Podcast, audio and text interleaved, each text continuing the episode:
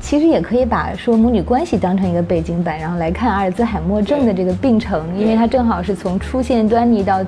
就是离开人世的这个全过程。也可以把阿尔兹海默当成一个背景板，我们看到母母亲和孩子的这段关系的重建的历程。其实我们只需要突破一点点，就是靠近身体上靠近他，拥抱呀，然后这种语言上的挑逗呀。写作是一种路径，是一种对生命，就是或者对自己的生活很认真的态度。可以来私信我们节目，我们有很多爱好的这个池子可以供你选择。这是一档嗑着瓜子儿讨论生老病死的播客节目，我们会尝试在轻松坦诚的对话中讨论如何优雅坦然地应对从中年到老年的各种变化，无论是自己的还是父母的。大家好，欢迎收听中年延长线，我是倩倩，我是大聪聪。不知道有多少听友知道九月二十一号是什么日子？这一天其实是世界阿尔兹海默病日。每年九月初的时候，国际阿尔兹海默病协会都会公布一个当年的主题。那今年这个阿尔兹海默病月的主题是 No Dementia, No Alzheimer's，也中文的 slogan 翻译成了知己知彼，早诊早治。这个和去年的主题“从容面对，不再回避”相比，其实更有一些主动出击的意味。我自己觉得这个是非常有道理的，因为很多时候事到临头，就算是再冷静的人都会无暇顾及。嗯，就像我们在做时间管理的时候，会按照重要和紧急把所有的事情分到象限里面。那如果很多重要不紧急的事情没有提前完成，就会拖延成重要又紧急的非常可怕的事情。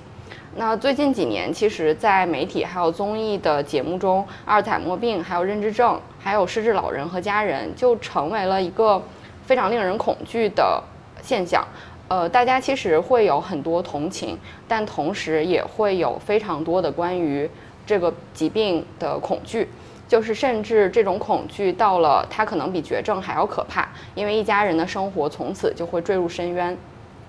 其实我并不想否认，就是我们也从来没有否认过照护的难度，但是我们或许作为家人和呃当事人都有许多其他可以做的事情。那这一期我们就想围绕着这样的主题来推荐一本书给大家。呃，这本书的名字叫做《给妈妈当妈妈》。呃，在这本书里面，其实这位作者从妈妈被诊断到妈妈去世，其实经历了十三年。如此漫长的一个呃照护和自我照护，还有关系修复的这样的一个过程，其实，在这个过程中，他已尽他用最大的努力，让我们看到了如何延续自己的生活，并且重建和家人的良好的关系。那这一期我们非常荣幸的请到了《给妈妈当妈妈》这本书的主编大人 Y Y，呃，欢迎今天的嘉宾。欢迎，Hello，Hello，大家好，我是 Y Y。嗯，坦诚的讲，其实读完这本书的时候，和我预想的会不太一样。我刚开始读这本书的时候，会觉得这本书有会有非常多琐碎，因为知道这本书是呃作者的一个日志编纂成的一本书。但是读完这本书，我陷入了深深的自省，因为我其实觉得自己是知道很多关于阿尔茨海默病或者是认知症的一些知识的。但是看到陆老师在书里面的这个记录之后，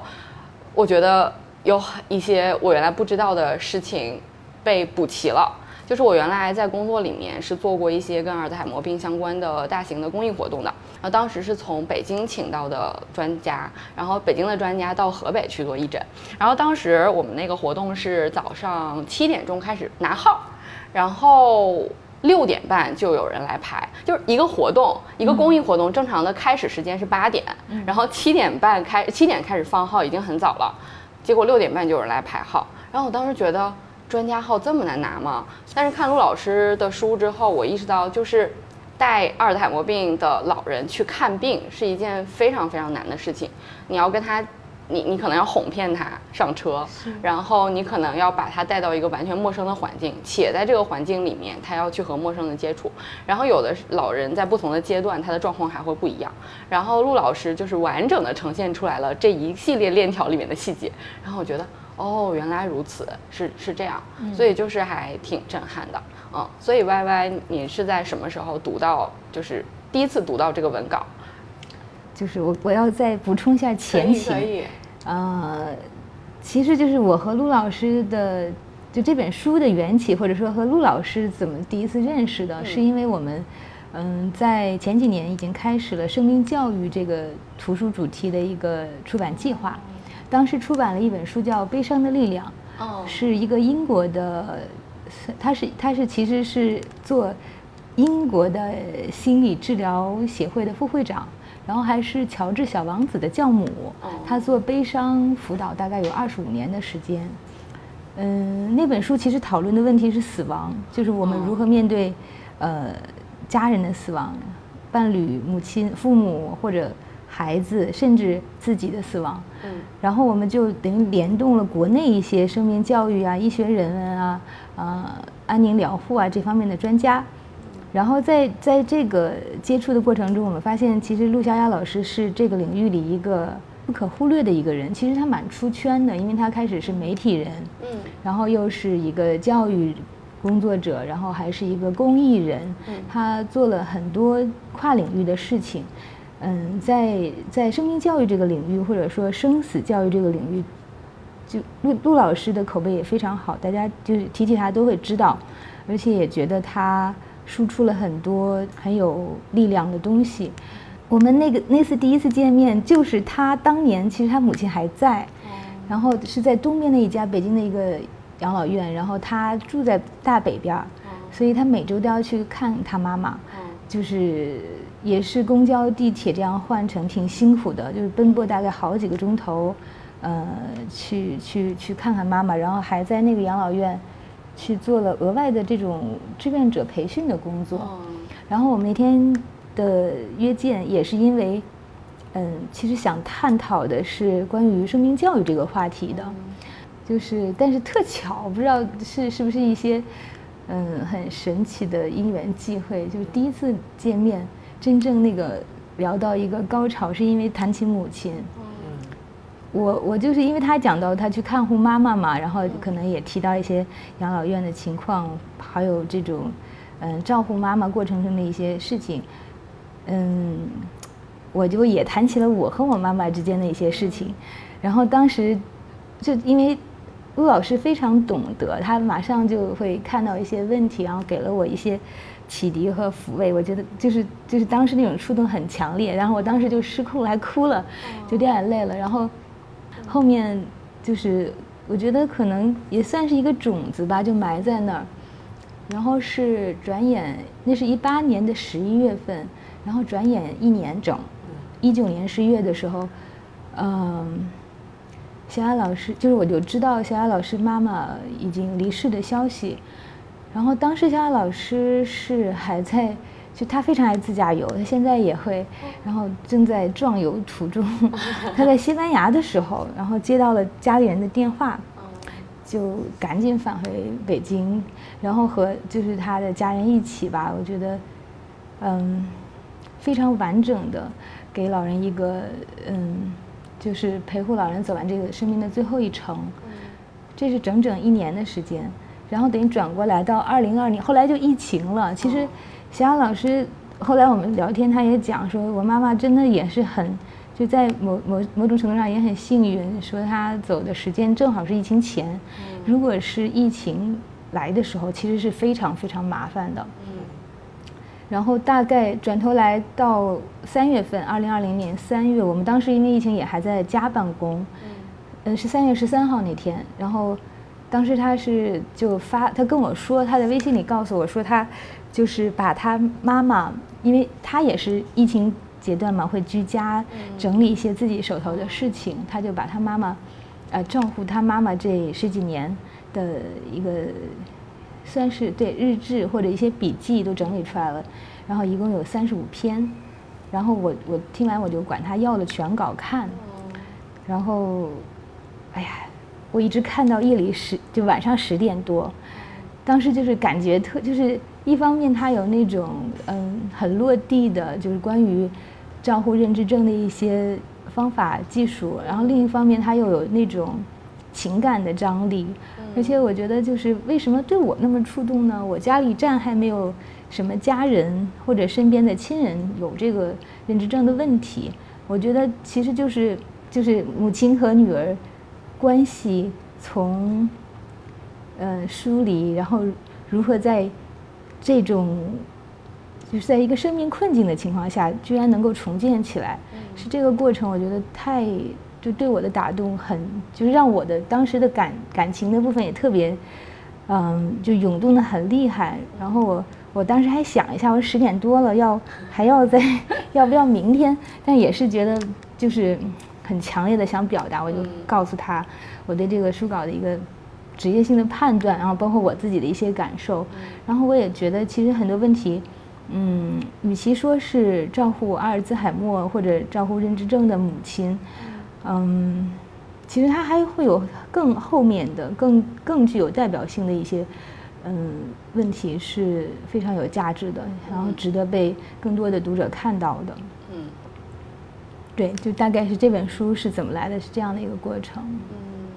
对，就是其实刚才跟那个 Y Y 我也聊到，就是说，当然这本书里面就是他讲了很多这种关于照顾阿尔茨海默病人的细节，很实操，对，而且是非常乐观的一种实操。那可能有别于其他的一些相对沉重和比较教条式的这种书籍，但。对我来讲，我看完书最触动的部分也是这个部分，就是母女关系的问题。而且就是我觉得跟这本书刚开始我看到这本书的书题，我的理解就是给妈妈当妈妈啊，我就是在她人生里面，呃，发病的这段时间，我去照顾她，像我小的时候什么都不懂，她在照顾我一样。但后来我发现这本书里其实讲的是她在试图去解决她妈妈和他姥姥在他妈妈小的时候对他造成的原妈妈造成的原生家庭的这样的一些心理问题。那在呃，妈妈发病这个过病程过程当中，体现出来他怎么样去给他妈妈去先从解决这样的逐步解决这样的心理问题，然后到呃很体面的去让他在这个病程里面，就是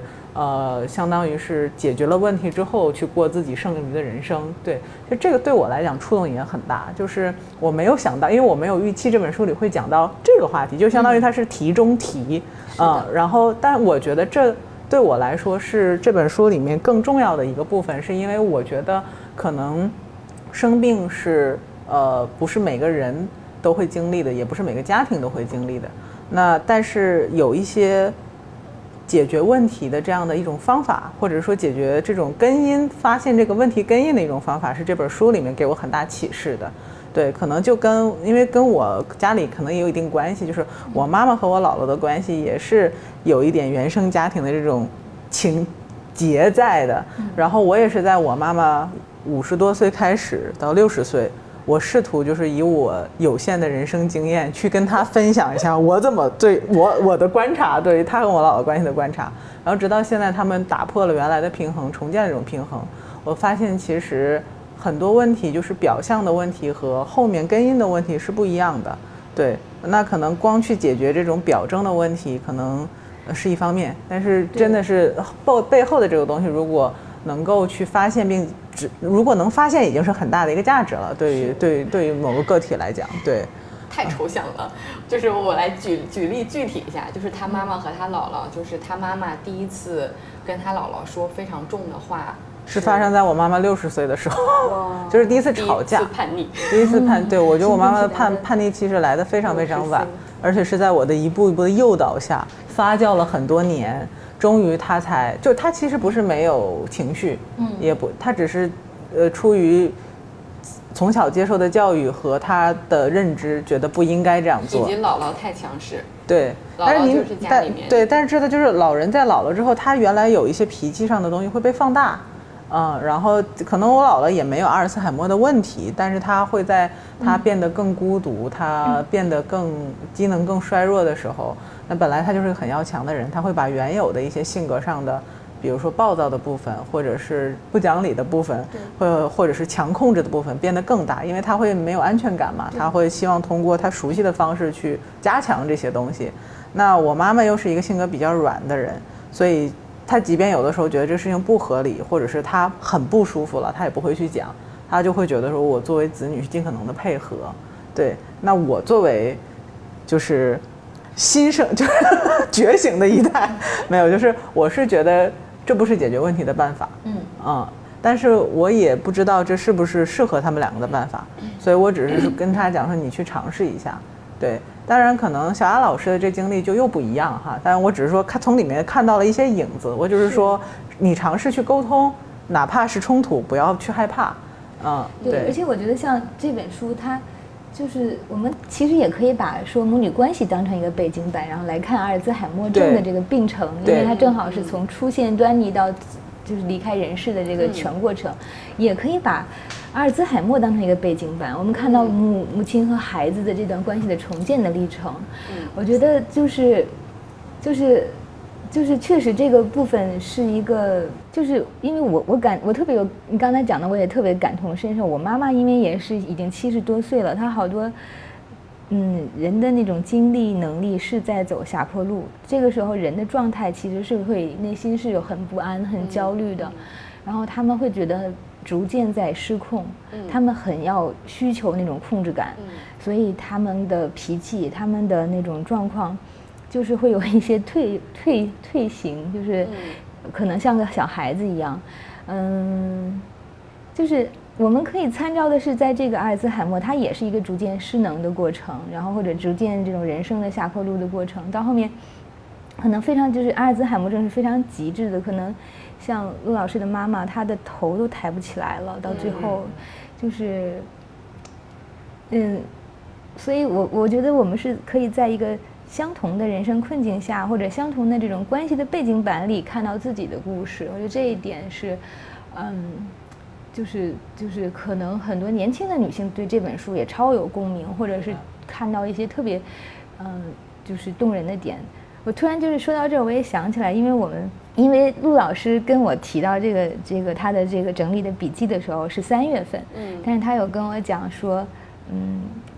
特别想在当年的十一月，也就是他妈妈周年祭的这个日子，嗯，把书能出出来。嗯，其实我们工作室当年因为这种工作安排已经非常饱和了，因为都是甚至是上一年或者更早一些的工作安排，嗯，但是也觉得这个是一个很有意义的时间的节点，那我们就。最后就是全编辑室的几个姑娘都上了，就每个人都至少参与了一次编校，然后她们每个人，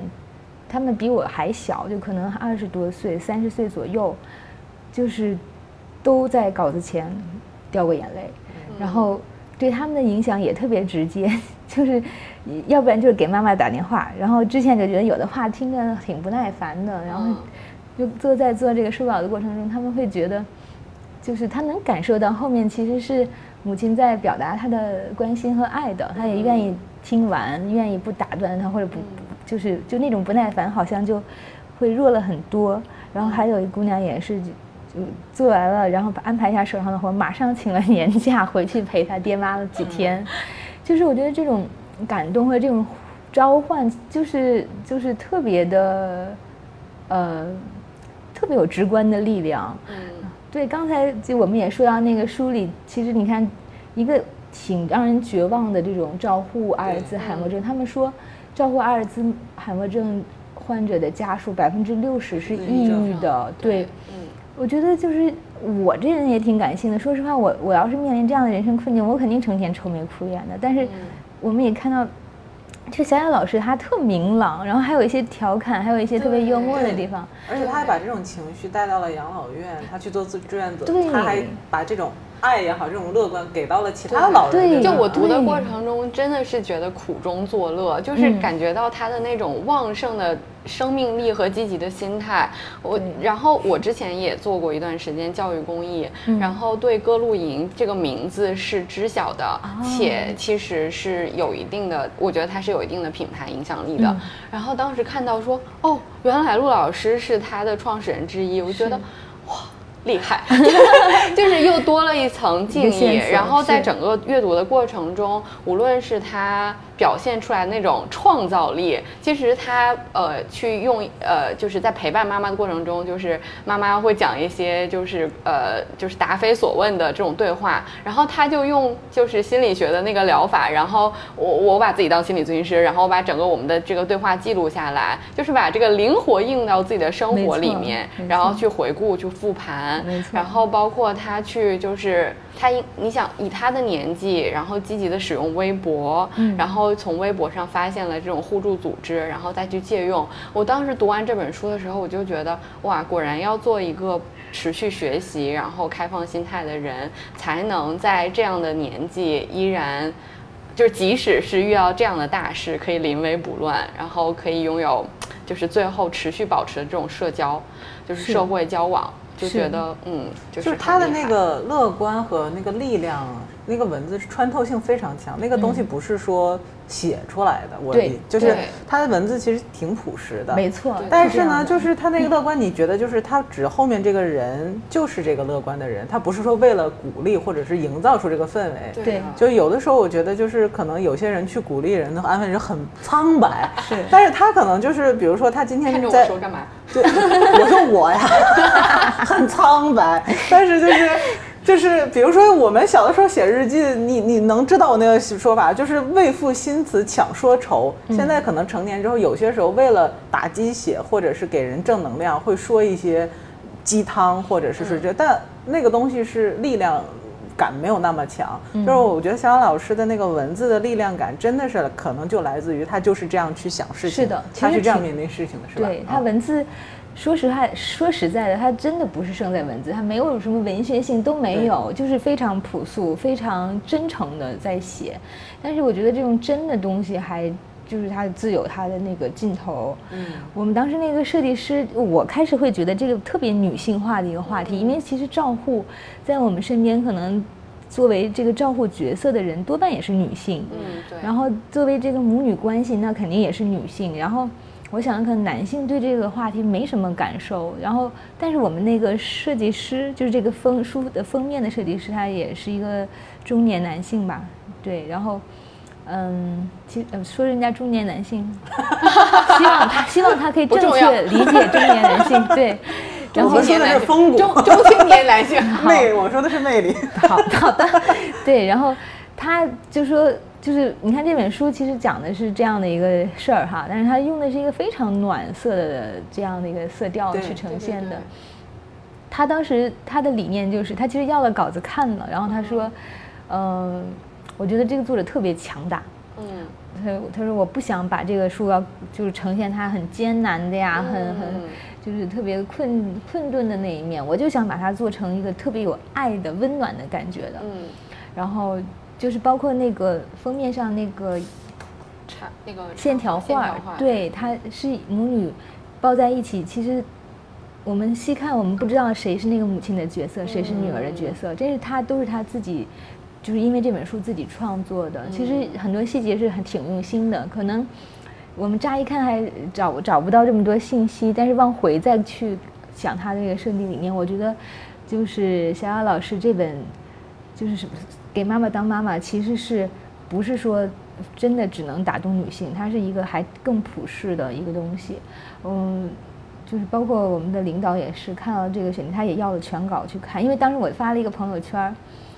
就是我我的感受也是特真实，而且很强大嘛。然后我就说，说虽然就是做的书像生孩子一样嘛，然后这几年可能生了几个孩子，但是在我心里，然后这这些出版的这几本书里，陆老师的这本《给妈妈当妈妈》是在我心里能排前三的。嗯。然后他看了，可能觉得哎，这个稿子有那么好吗？他就要来读了全稿。然后也特别振奋，我们俩就他就叫我，我们俩一起探讨这个书稿，就是在出版上面的各种可能性，然后最后把它定位成一个年度重点书来做的。嗯，所以就是我我在，因为我之前的感受很多都是很私人化的，然后可能也因为我的一些。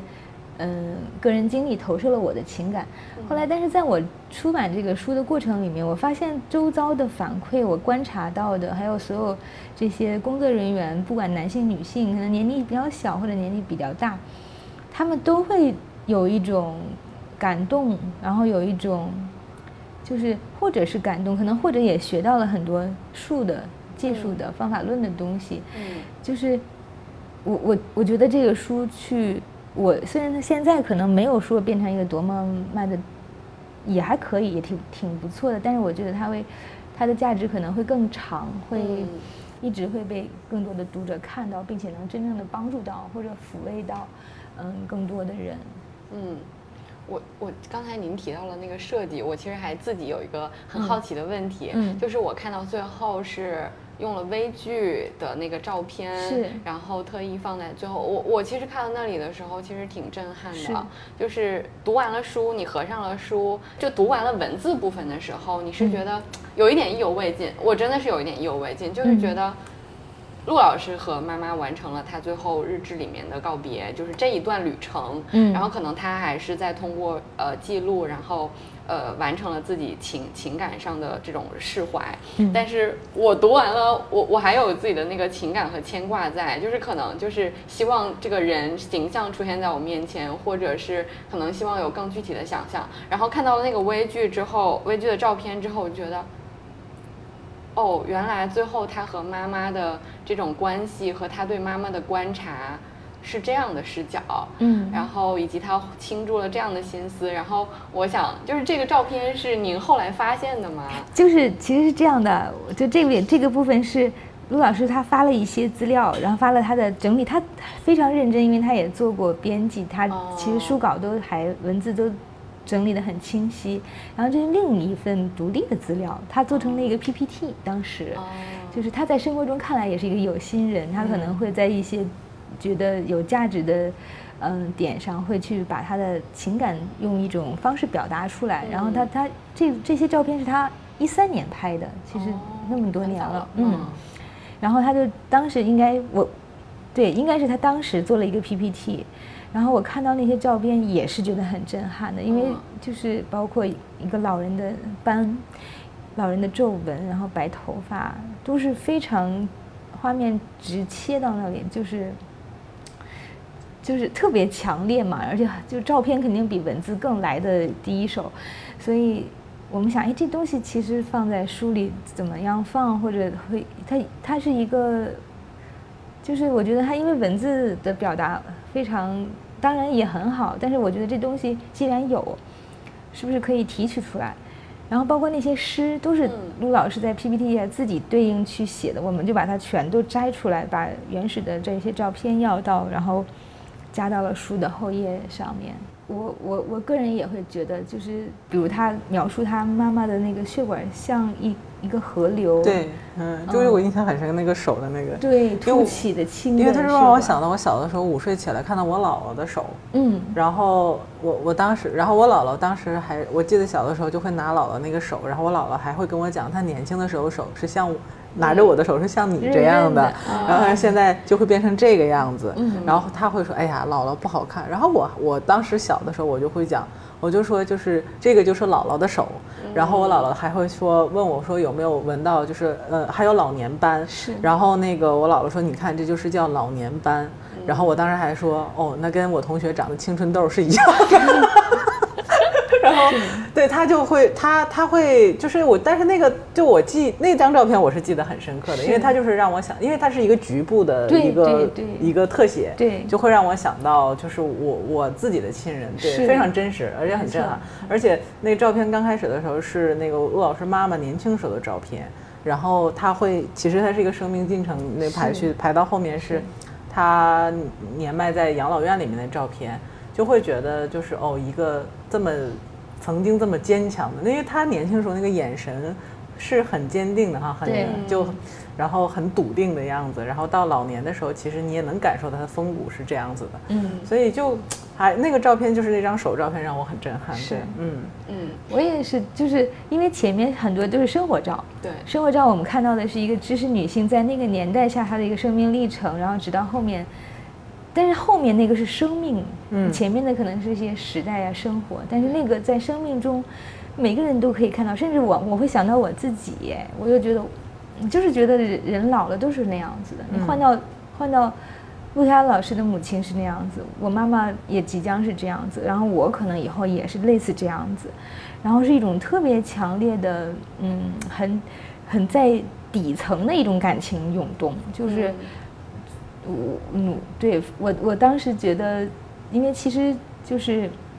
因为印这种四色照片，它它对纸张和印刷的这种需求比较高。我们为了就是能印到这种效果，也是选纸啊，然后调这个文图片的文件呀，其实也是下了一番功夫。但是嗯，觉得还挺值得的，就这部分的表达也挺值得的。嗯，非常。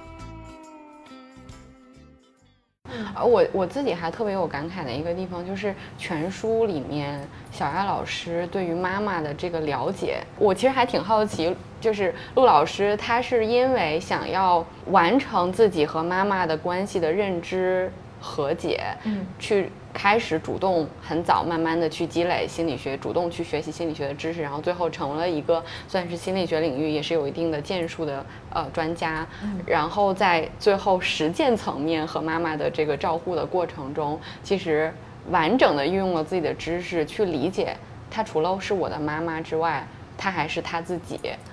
就是这个其实是。我看到了一个在我的学习之外的真实案例，就是真的有人践行成功了，且是在一个起点并没有那么完美的状况下。没错，对，就是我，我挺好奇，然后也从这个角度特别希望，就是想在这里推荐给大家这本书的原因，就是因为我觉得在这本书里面，原来我们总觉得人老了，他就是一个样子，然后但是脱离开。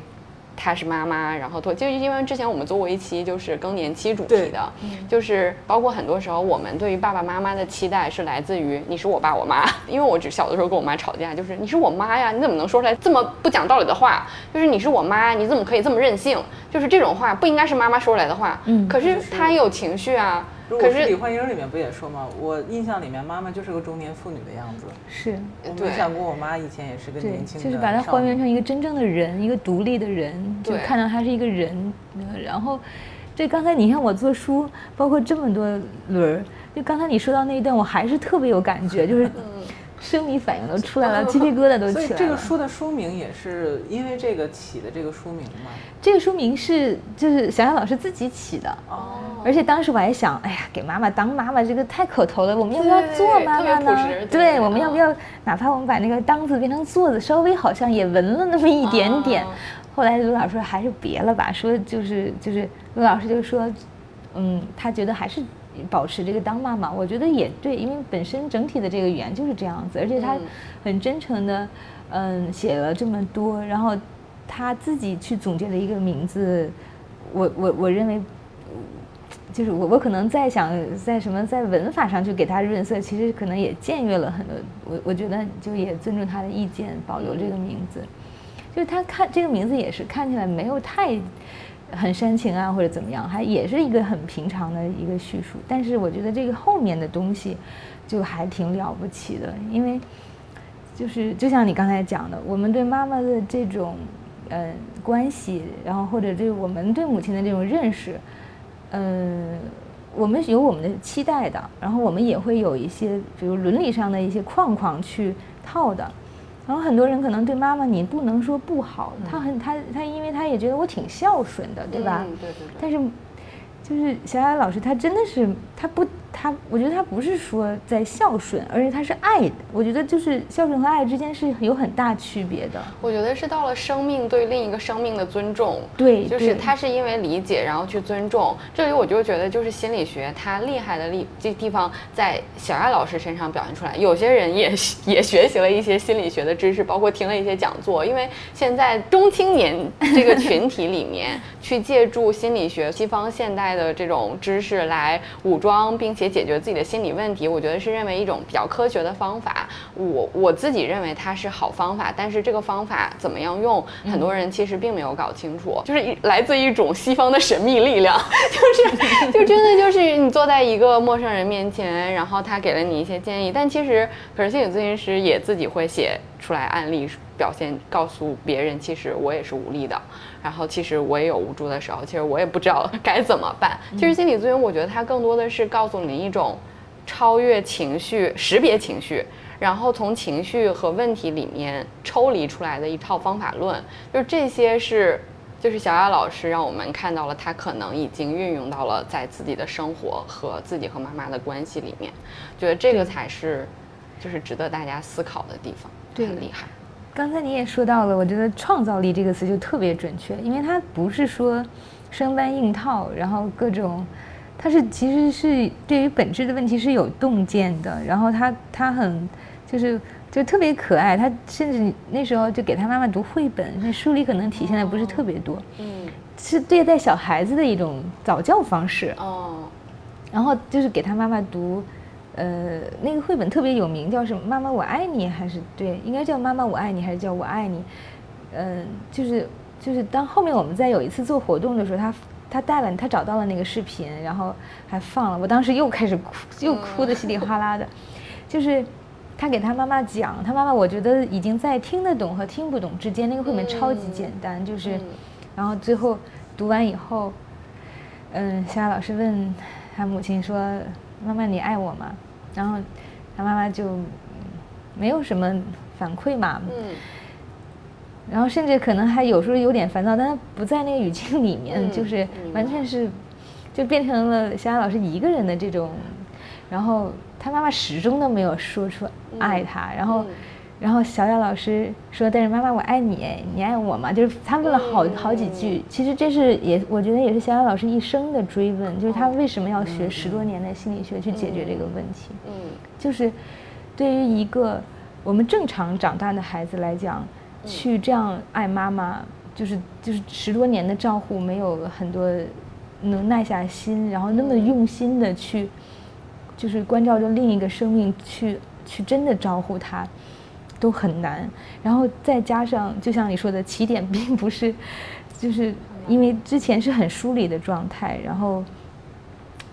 嗯，小雅老师的妈妈也是一个受伤的孩子来着，她也不知道怎么能够给她的女儿很多爱，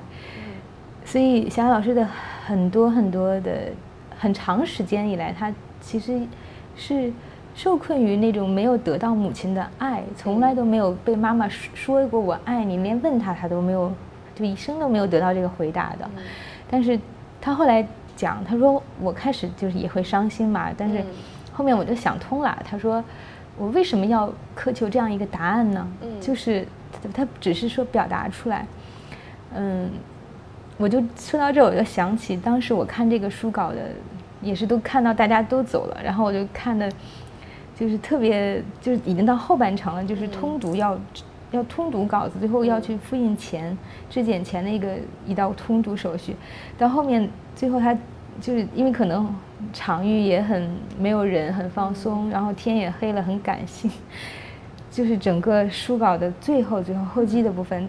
他就是想到，在他下乡的时候，他妈妈其实有在灯下给他。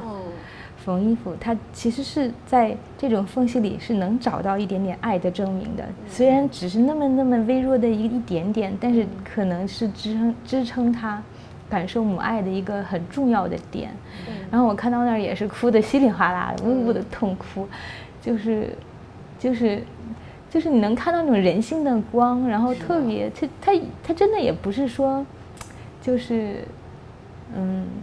就是怎么说呢？就是反正确实你会觉得，嗯，小雅老师他，我当时还在豆瓣上讲，我说小雅老师提供了道与术的双重榜样。嗯嗯。就是在这个点上，我觉得他太了不起了。因为我有时候也会和我妈妈冲突，然后我觉得，我甚至还在想，我，我这么大了，我我要逃离我妈妈的控制，然后你怎么不能理解我？然后我还在寻求我母亲的理解，但是小雅老师已经可以填上自己的坑，然后做了十多年的这种事情，为了填上自己的坑。然后居然能在这种时候，就是在当然，其实那也算是一个契机。如果母亲是一个正常的这种状态下，可能是非常防御和抗拒的。他他慢慢的像一个小孩子的时候，他们能重建这段关系，就是真的太难了，也特别珍贵。我觉得是是一个非常非常好的榜样，就是一个示范。对，嗯，我们能看到一种方法，就是和母亲的关系，即便你们开始是是有问题的，但是。嗯，不是说就就是就是要疏离，要恨，要嗯要逃跑，然后要反控制，然后用我什么经济独立或者用经济上的东西，在这种人与人之间这种亲密之间的相互的控制或者倾轧，我觉得反倒是完全放下一些东西，然后给自己先当了母亲，嗯，然后有有很强大的力量，然后又去给。一个逐渐衰弱的母亲再去当了一次妈妈，我觉得就是这个历程，唉，就是就是太太太感人了，太美了，然后也太有力量了。对，我觉得是有力量，因为之前我们也推荐过一本跟阿尔兹海默病这个主题相关的书，叫《照护》，嗯，然后那本书。嗯，其实也是，呃，大概跟小雅老师这本书前后也是二零年出版的，对，就是哈哈佛大学凯博文教授写的。然后他是在就是前半生自己作为一个观察者，后半生自己作为自己妻子的这个照护者。然后因为他跟中国有很多渊源，他跟太太在七十年代末的时候就在中国做了很多呃自杀和精神疾病的早期研究。他他是医学人类学的开创者。然后他当时在里面的，在自己的写作里面提到说，他觉得他的中国同事们，呃，以及早期的这个观察的中国文化很伟大。他在最后在自己照护结束的时候，找到了一种共鸣，觉得，呃，当时他的理解是觉得中国的家庭里面很多子女因为各种运运动，各种社会的变动导致。呃，家庭的这个关系，并不像，并不是那么健康。嗯，但是即便如此，子女依然能够在孝道或者中国的这种传统的价值观下，出于文化的这种根根基，然后去照顾父母。他觉得这是中国文化里的人性光辉。然后，但是我觉得就是七零、八零、九零后的年轻人。蛮困惑的，因为我们生活在一个意识已经进入现代意识，但是我们认为自己的价值观还是会受，就我们受的文化教育还是传统孝道。但是呢，我我们生活的世界其实已经不像原来那么崇尚所谓的老人，所谓的孝道。因为，我我上学的时候很有意思，做过一个呃上课的实验，老师说你们所有人分成小组来。写出围绕着老年人这个词组来发散你们想到的词语，然后很讶异的学生在一起想到的全是很积极的尊重、智慧，然后还有呃就是家庭的和睦，然后之类的这些。然后西方人就很明显，就是美国的同学他们写的都是一些呃呃呃衰弱，然后疾病。然后，嗯，贫困之类的这些，就是全是负面词汇。嗯，其实我们现在这一代年轻人，坦诚的讲，你如果提起老人或者大家的年龄焦虑、大家的衰老的恐惧，其实全是西方的那一套。嗯，但是事实上，我们从理性上又接受了那些孝道传统价值观，我要孝顺父母，我要回报父母的那一些，其实我们很纠结。然后，也不是所有的爸爸妈妈都是会当爸爸妈妈的，我们也长大的过程中会遇到和爸爸妈妈的一些关系上处理的问题，所以现在有很多人去。去寻求心理学上的学习，然后来理解自己的原生家庭的问题。然后很多人最后的选择是我先隔离。嗯，但是其实我我相信大家是很困惑的，大家是不知道说我隔离之后我又是谁？我隔离之后，我真的就要抛弃就是我接受的那些价值观吗？就大家其实非常难受。但是小雅老师让我们看到，你既可以用。现代的知识来理解这些问题，但同时你是可以实践的。就像您刚才说的，就是道与术是可以看到现代的结合和实践的范本的。对，所以这是我我觉得小雅老师的这整个的这十三年的历程里面非常非常有价值的地方。嗯，所以就是就是大家 千万不要觉得自己是年轻人，就是可能看着一个小雅老师这样的。所谓的已经算是老年人的作者写作的东西，会和我们很远。但其实真的真的是非常非常有共鸣的。而且小雅老师的，我觉得他的学习能力，他的阅读量，真的超出我们的想象。嗯，我觉得就是我自己看完之后，有一种自勉的。他感觉，对他其实，他他非常的有生命力，他那个状态，我觉得比好多年轻人更像一个年轻人。好多年轻人很丧，就是重就是重建关系这件事，需要非常大的勇气和能量的。没错，就是我自己看到发麻的地方是，他讲了一些他跟母亲的身体接触。嗯，哎，我真的是麻的，因为就是我跟我爸妈的关系也是那种，就是有一点远的。但是你说就是同在屋檐下，甚至是远隔千里，通过微信，你能感觉磁场上大家是那个爱是流动的。嗯嗯。但真的说到了一个屋子里面，我们很少有肢体接触，眼神接触都很少。我跟我爸基本不眼神接触，我跟我妈也没有什么身体。就比如说搀着下个楼，嗯，或者说我，包括我跟我姥姥，我妈妈跟我姥姥也是。有一次我我就噗呲我就乐了，就是。因为我姥姥就是很生命力很坚强，然后但但她真的到了下楼需要人扶的时候，我妈就很局促，你知道吗？就是，我就说妈你扶我，因为我当时吃完饭之后就我说妈你扶我姥姥一下，我说我去拎个什么东西，就我妈就站在那里，就你明显肌肉开始紧张，然后我姥姥在前面走，然后。我妈就后面就是你明显感觉她那个手是半伸不伸的，不知道从哪儿插，你知道吗？就是，然后下楼的时候就是后来他们俩是隔着大概有一条腿的距离，然后我妈是这样拽着我姥姥，然后，然后后来是我舅妈，我舅妈就真的是就这样跨过来，然后把我姥姥扶下楼，然后我在想到我和，就是如果说就是比如说我爸爸。将来要有一些这样照护的身体接触，就是会忽然身体像触电一样。所以小雅老师在描述那个他照护理他妈妈时候那些身体接触的描述，就是我每一次看都会觉得就是有一点浑身像通电流一样那种发冷。所以就是说他是这件事情，可能有些年轻人觉得说我说走就走的旅行，或者是说我有放下一切的勇气，这才是我生命人生体现。或者说我有离开的勇气。嗯，后来我我现在真的是发现，离开就是一件最怂的事儿，就是最难的事情是我怎么把这件事情停留在这里面，然后且我让慢慢的给时间看到它会变化，也许它不会有变化，但我还是有勇气陪着你一起去把这个变化发生。这个真的是他最大生命力，我真的觉得。确实。就是因为咱们好像传统文化，比如父母都是权威，对，然后权威就会有一些距离，对对，然后就是我们还算好一点，我觉得上一代特别明显，他们会对于比如说你我要过去亲我爸一下，或者是亲，尤其是父亲和儿子这种，嗯，就觉得哇神经病了，就是就是两个人都很尴尬的，就是绝对死了那种。我。到现在，每次和我爸我妈，即使只是周末分别，我都会亲他们，就是会亲我爸妈，然后所有人都会羡慕，就是身边没有任何人是这样的。就那种东西太有价值了，特别有用，就是就是，嗯，眼神也很好了，但是如果你用肌肤去去触碰、去拥抱。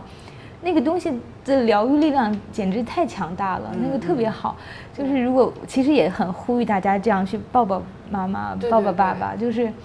虽然可能开始大家都很不适应，但是慢慢习惯就好了。对他会慢慢的会有一种很本能的感受，慢慢他会感受到一种连接，然后一种流动的。就是其实它都不只是爱，其实传递下来的一种，就是我们的来处嘛，我们的妈妈，我们的父母，嗯，就是我我这东西太太太有必要了。我觉得小雅老师后面也是，就包括我刚才咱们说那个视频，他就紧紧的依偎着他的妈妈，然后一直像哄小孩一样，你你我好爱你，你爱不爱我呀？就是那种，就是就是我们有时候那种防御会让我们特别，就像你说的，我们要逃啊，要怎样？然后全是在那儿，就是在那个面前，好像要有一米的安全距离。这都是自己盯着，然后就觉得说，我我好像其实这是一种其实是俯视别人的态度。我觉得反而是看上去那种，反正我就爱着你妈，我就喜欢你，你爱不爱我？我爱，反正我爱你，你爱不爱我？反正我爱你。对，你看，就可能人的年轻的时候是拉不下脸，我反正是这样的，我是拉不下脸的。但是现在想想说。终归有一天，如果你想以后不遗憾，或者是真的是该修的这个功课要这个亲密关系的功课要修完，及早拉脸。我觉得，我觉得是要就是对，这就是我们希望大家都早一点重建。就是你你年轻的时候可能会有更多的能量，就是我觉得就像亲密关系谈恋爱一样，就是你你你多贴几次脸，你还有这种受挫的能力。对对对。然后，但是，然后包括小雅老师提到的，就是他。后悔自己没有早一点了解妈妈更多，然后这样在她照顾她的过程中，可以有更多有创造力的这种照顾方法，或者说他的遗憾会少一些。就到他已经不能做有效交流的时候，他他想要再获取信息的时候已经很难了。因为我觉得他提到一个点，其实我还挺想提到的，就是他在那个呃小区里面，和妈妈一起散步，对。然后他散步过程中遇到了很多老妈妈的老同事，然后他其实是有一点在这个环境的效应下去开始想到，哦，我妈妈是。这些人的同事，我妈妈有一个职场的身份，然后我妈妈在他们印象中是一个什么样的老同事？但是就是这个事情可以让大家想到说，像大洋葱之前说到他姥姥特别不愿意离开自己住的地方，然后说我坚决不去养老院，坚决不是。其实我们之前也提到过说环境的力量，但是就是没有这么具体，就是你在环这个环境里面那些你熟悉的老同事。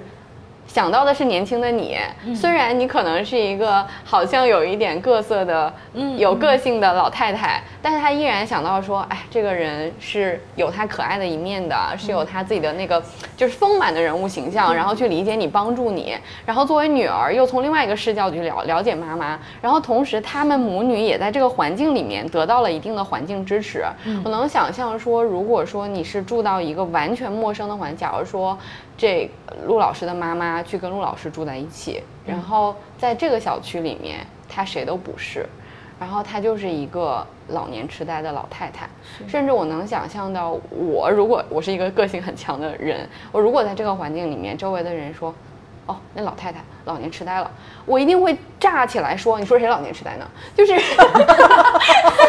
是，就是就是就是就是真的会非常非常生气，因为很多时候大家对这个词组的污名化，虽然有现在有很多这种公益的教育，说你不要去污名化这个词组，即使带病的人也可以好好生存，嗯，大家是不信的，大家只想象到他的绝望。然后只能想象到他他他他是糊涂的，然后他是会做，甚至有一些暴躁的。但其实有很多知识是，就是这里想跟大家科普，就是请听一听我们之前的节目，就是得阿尔兹海默病或者认知症的老人，他的情绪是可以像正常人一样去流流转的，然后他只不过记忆不在，但是你给他产生的情绪是积极的还是？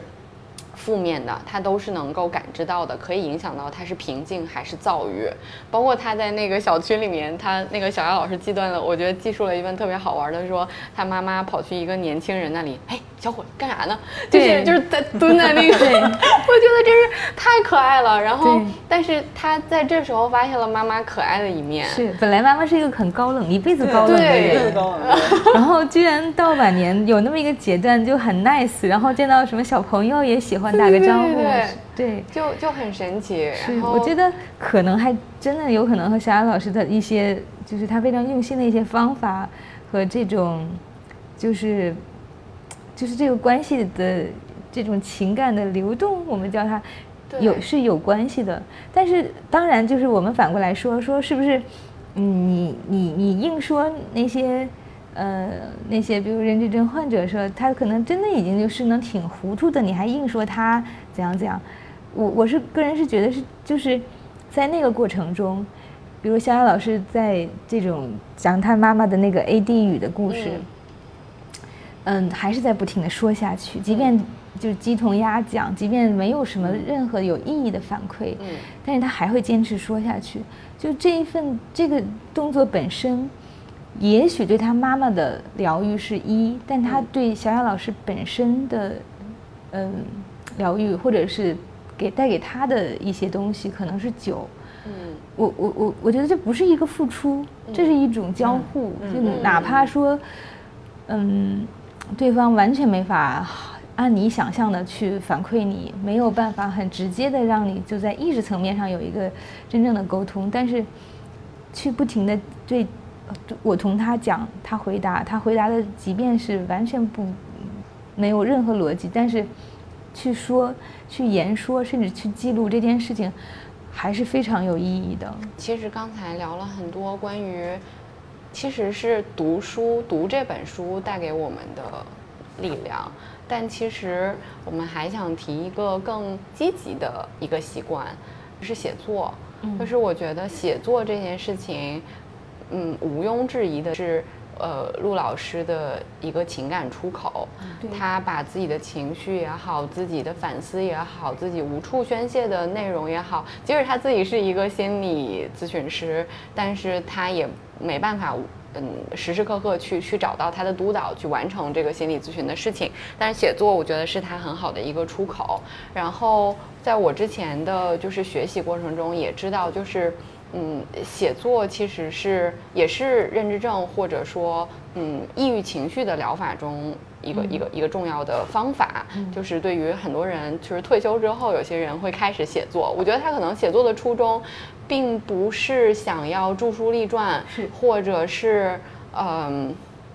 就他真的知道说这个是对我的情绪会有什么积极作用。很多人是真的是热爱写作，完成自己年轻的是一个梦想，或者是想要把自己的故事讲述出来，无论是留给家人，还是哪怕讲给自己听。嗯，在您的这个职业生涯里面，您觉得写作者，嗯，普通的写作者。怎么该怎么样对待写作这件事情的价值啊？呃，我觉得哈，就是我们可以不把它叫写作，因为写作这个感觉就就就有点好像非常的正式，然后又要有一个什么结果是吧？对，要有结果要被看到。但其实是，我认为其实就是我们去去记述或者记日记，就很简单。它其实就像你讲，它是一个。嗯，倾诉的一种方法，它可能只是落在笔头上，然后我们不需要一个第三方，我们就对着树洞讲，然后而且它是一个记录，你可能在多少年后你还可以去看，你看你的历程，不管是，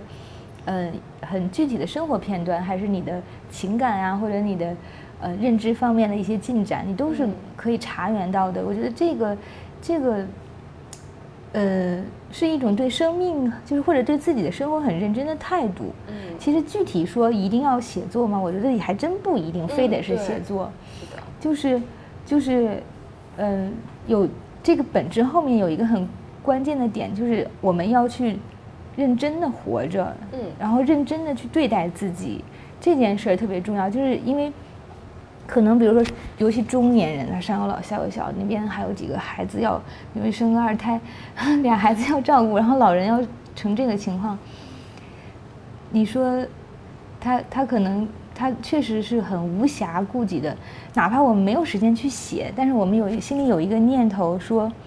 呃，我哪怕有两秒钟，我觉得我要让自己休息，我要真正的去关爱一下自己，这个念头是是个是是就是是根基，然后剩下的都是路径嘛。写作是一种路径，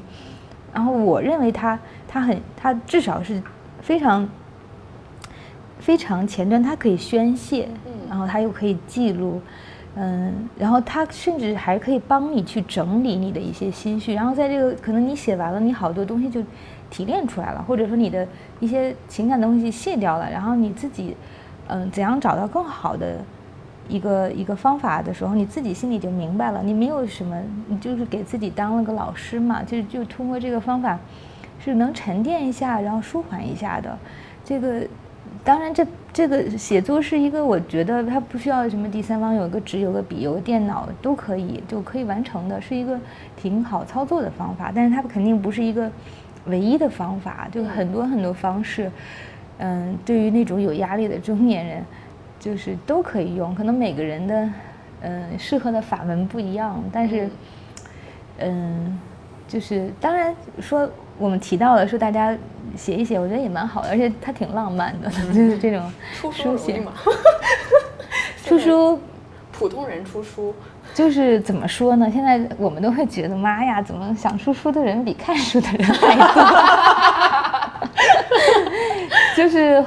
有这样的困境，因为传统出版行业可能比如卖一万册。都成畅销书了，然后好多人还买了并不看，所以它真正那些内容能抵达多少人呢？就是它它它挺受限的，嗯，就是所以我觉得对出书不必说，就是不必出书有风险，写作需谨慎。对，写作可以随便人写，出书需谨慎，就是不要浪费资源。折磨编辑们。对，就是我觉得，首先我们写作真的要是为我们自己，对他不应该把出书当成一种目的。是是，像小雅老师，他也没说一定要把这东西出书，他也没想到这东西。当时我跟他讲说我的感觉，然后我觉得他特别有代表性，他普世的那一面的时候，他说啊，我都没有想过还有这个问题，就是他很他很朴素，他就是想。去表达一下，写一下，他就写了。写完之后，我们发现，哇，这东西因为他特别真诚，然后又很真实，他他又又又，他又在，他又记录了很多他真正的那种历程和他的工作。因为有些东西不记录下来，可能就后面飘散掉了，忘掉了。对对，就像有些人喜欢拍照一样，也是为了记录这个瞬间嘛。对，我还记得他那书里写了，就是。他跟妈妈叫小露 小露露，对对，所以说可能这种很小的事情，如果你真的是嗯没有把它记录下来，可能也就忘了。对这个，但是这个名字就一直在我脑海里，是他跟他妈妈叫小露露。对，嗯，就是好多时候，比如说感动到别人或者帮助到别人，那是一个副产品。我觉得我们写的时候也没那么大压力，你就只是为了写而已，就挺会享受写的过程。然后就是出版。可能是靠要靠机缘的，嗯，而且有的时候，嗯，就是，嗯，就很难讲，而且就也不见得非要出书，你在网上也会被大家看到，你在很多载体，对对都可以，而且它甚至可以更有直接有更直接的互动啊，这些可能还能给你带来一些新的有益的社交啊。歪歪的意思大家听懂了，就是。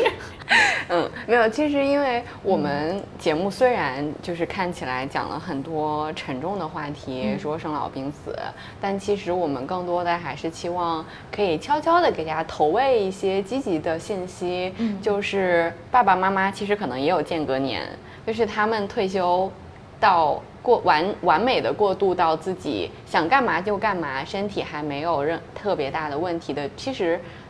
以现在的经济条件和医医疗条件，其实到八十是非常有可能的。对。早一点开始，无论是健身，呃，保持自己的这种肌肉的能力，还是说，嗯，去畅游、旅游，然后发展自己的各种爱好。其实爱好就像您说的，有很多种。它有些是年轻时候的梦想，年轻时候可能由于经济条件或者是工作的这个呃被动选择，然后放弃掉了自己曾经的一些爱好。那退休之后就是重新拾起的一个机会。那对于好多还没有明确自己的爱好，是什么的爸爸妈妈，可能写作或者书写或者叙述，就是他自己的一个一个一个第一个出口，或者入门槛比较低的一个爱好。或者成本也比较低的一个爱好，对吧？从这些角度的话，就是我们还是。但是如果就是爸爸妈妈不想写吧，也别逼他每天非得交个两百字小作文，可以来私信我们节目，我们有很多爱好的这个池子可以供你选择，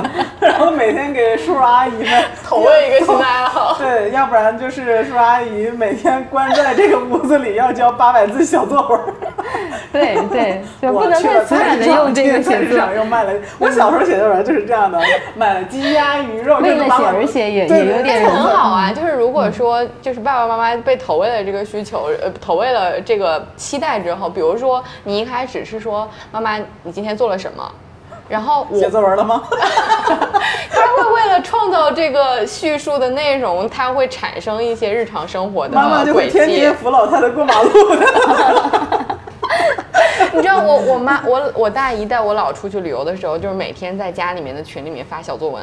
嗯，对他们其实还挺有，有些人就。舅妈还会做小相册，对我。对他们有些文艺青年，他对写作从来年轻的时候就很喜欢的人，他你你不让他写，他都会写的。对，我觉得作为年轻的一代，其实就是要推他们一把，就是推他们举一下他们的潜力，对对，就是就是去去给他们一个小小的呃，我觉得糖果，让他们。呃，去去去动起来，对，动起来是挺重要的。对，所以这本书我们觉得不但是对自己来说是很有启发的，对于我觉得爸爸妈妈就是也是也是会是很好的一个疗愈。对，其实我甚至觉得，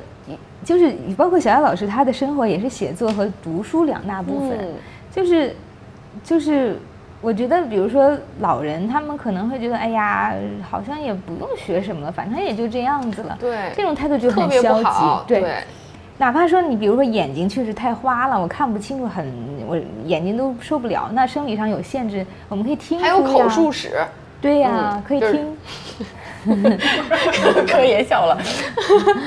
但是我觉得这个思路是对的，因为老人到那个阶段，他会总是不停，比如跟子女聊天，也是追溯他某一个很很光鲜的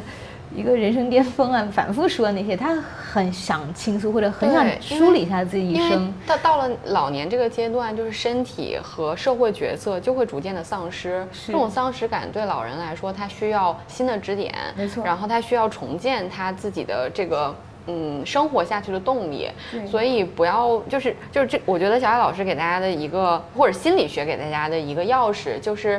不要看在站在问题本身和情绪本身去看待情绪和问题，你要跳出来去理解背后他为什么。就是行为背后的原因到底是什么，或者就真的大家有机会去理解了之后，可能会有更多像小小杨老师这样更有创造力的方法去解决和爸爸妈妈之间的关系还有问题。嗯，所以我觉得这就是我们本期的希望大家去读这本书的原因。我我我做书其实也挺本能的，就是我我我有新的召唤，我感受到了。那因为就也还挺奇妙，为什么我会做？生命教育这种主题的书呢，难道我去搞一些 轻松的不好吗？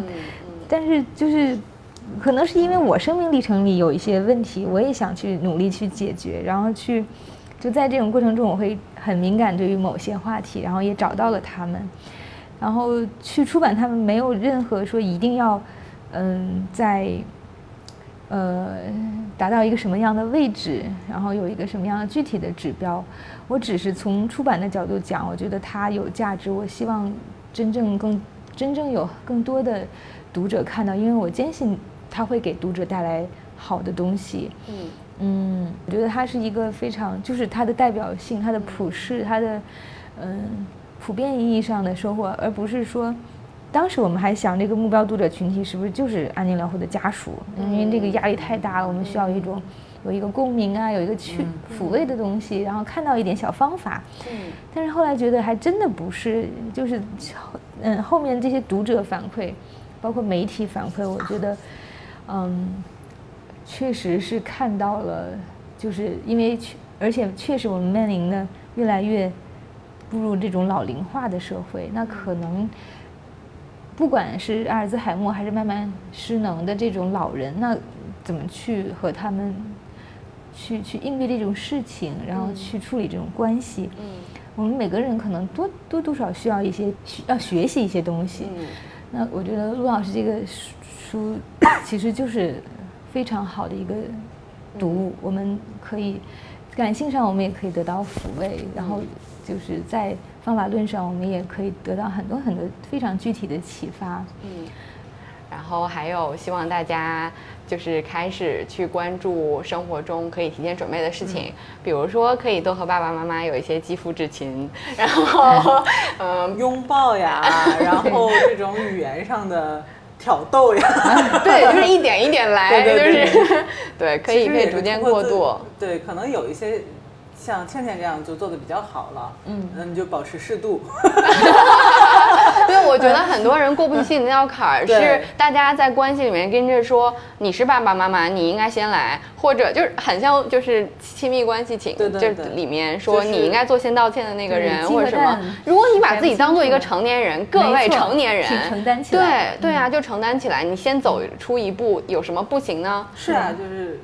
上周看到你老公跟你吵架之后，先走出了一步，我就很惊讶。我觉得还是要相信人和人之间有一些基本的善意。是的，是的。对，更何况是和爸爸妈妈之间。对，其实它是一个，就是有的时候他是，就是他会怎么说？你可能开始的时候很尴尬，而且你可能也不会，就两个人都很尴尬。但是你几次下来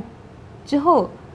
就是甚至说你你就是硬着头皮去做了。嗯。然后那种感感觉会反馈给你，你会知道其实那对它是流动，它有一些东西是流动了，有一些墙是拆掉了。如果保持距离，永远是，啊，你是你权威的父亲，我就是我这一个晚辈的下一代的一个角色，就永远不想去真正的靠近，嗯，就很难。其实我们只需要突破一点点，就是靠近身体上靠近它，然后这个墙它会自像冰墙一样，它就会融化掉很多。那慢慢的，其实这种东西就能建立起来。而且了解是理解的前提嘛，我们都每天在社会上理解这个，理解那个，其实很先需要理解父母和自己。我觉得，对。但了解就是，可能我们真的了解父母吗？不见得。是。对。